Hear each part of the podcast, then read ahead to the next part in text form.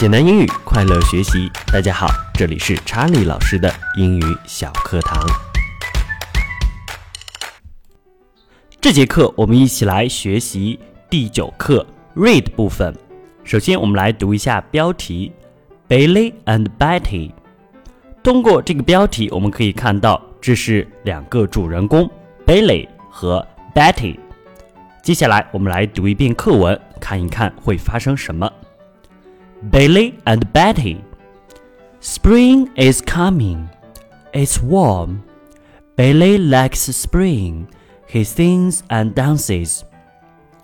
Summer is coming. It's hot. Betty likes summer. She sings and dances. Billy likes walking. Now autumn is coming. Billy is busy. He gets lots of nuts for the winter. Betty doesn't like walking. She likes playing. She sings and dances. Now winter is coming. It is very cold. Billy is at home. He's not cold. He's happy. Betty has no home. She's very cold. She is died. 接下来我们来看这篇课文。Billy and Betty. Spring is coming. Spring 春天 is coming 就要来了。Spring is coming 春天要来了。It's warm 它非常温暖。这里的 warm W A R M 是温暖的的意思。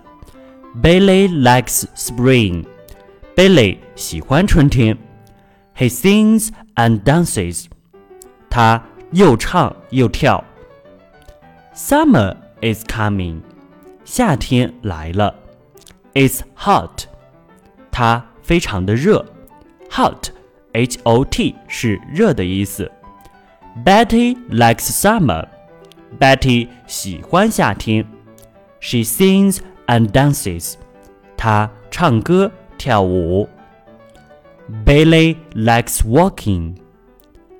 Billy 喜欢工作，在这里要注意 like 喜欢后面加的是动词的 ing 形式，在这里 work w o r k 是工作的意思，是一个动词，因此在这里跟在 like 之后变成了动词的 ing 形式，变成了 walking。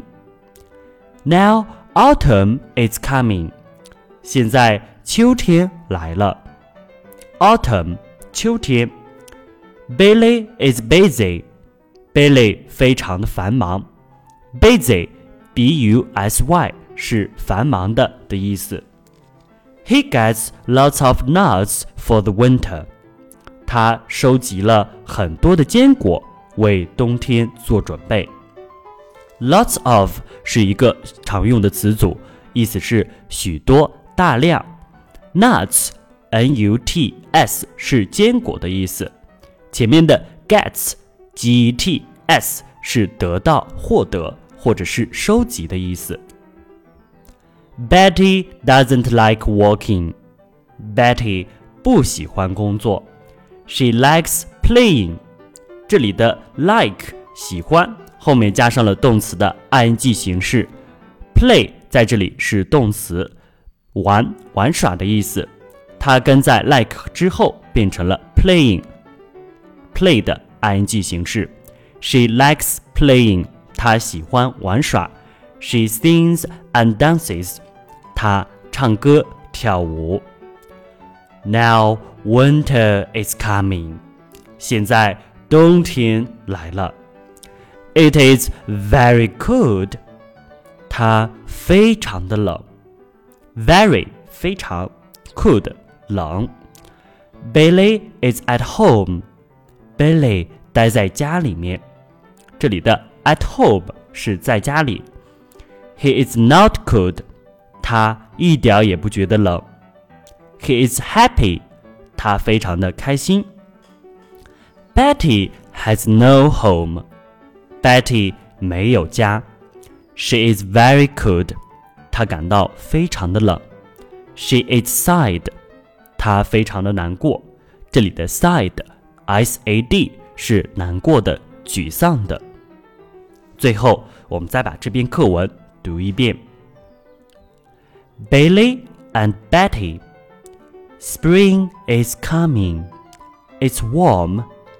Billy likes spring. He sings and dances. Summer is coming. It's hot. Betty likes summer. She sings and dances. Billy likes walking. Now autumn is coming. Billy is busy.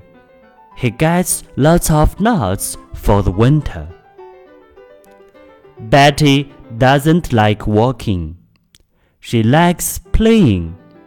She sings and dances. Now winter is coming. It is very cold. Billy is at home. He is not cold. He is happy. Betty has no home. She is very cold. She is sad. 这里查理老师要提问一个小的问题。